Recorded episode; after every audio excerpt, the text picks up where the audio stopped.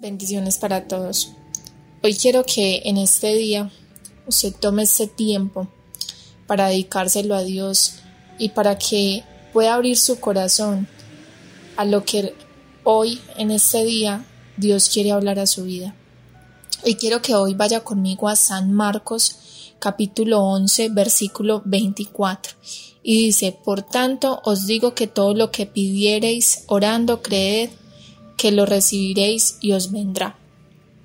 Y es que esta palabra me muestra cuán importante es expresarle a Dios lo que hay en nuestro corazón y poderle dar a conocer cuáles son los deseos y anhelos, aunque sabemos de que Él sabe todo de nosotros.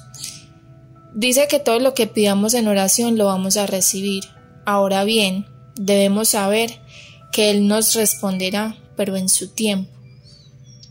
Y, es que realmente muchas veces llevamos tal vez semanas, meses pidiéndole a Dios específicamente por algo y no vemos una respuesta de parte de Dios y nos desesperamos y empieza la ansiedad y empieza un montón de cosas de en, en nosotros como la duda, como el, pensar si Dios realmente se iba a traer el cumplimiento de, eso que nosotros le estamos pidiendo o si va a traer realmente una respuesta a eso que por meses, por días le hemos venido pidiendo. Y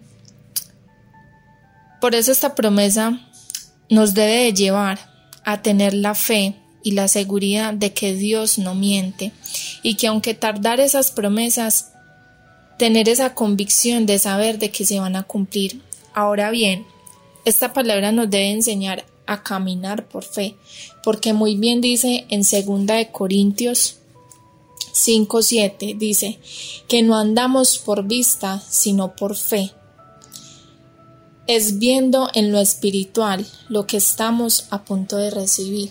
¿Por qué? Porque muchas veces nosotros físicamente estamos viendo cosas que que de pronto nos hacen desfallecer, que de pronto nos hacen mirar hacia atrás o que de pronto nos hacen quedarnos en, en la mitad del camino y tender a dudar de que realmente de pronto Dios no va a traer el cumplimiento de esas promesas. Y como dice en esta palabra en la que hablamos inicialmente, dice que es necesario creer, aún en medio de la adversidad, aún sabiendo que físicamente las cosas no están a tu favor.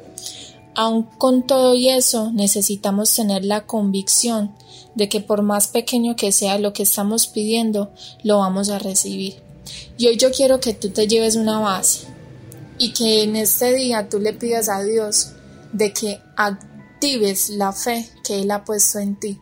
Porque muchas veces cuando se pierde la fe, cuando disminuye la fe, eso mismo nos lleva a que simplemente no creemos en lo que Dios puede hacer, a, que esa duda o eso que, que de pronto el enemigo quiera traer a nuestras vidas coja más fuerza que la misma fe, que la misma esperanza en Dios. Entonces, que hoy esa, esa fe que Dios ha puesto en ti se incremente a un nivel mucho mayor. Dios los bendiga.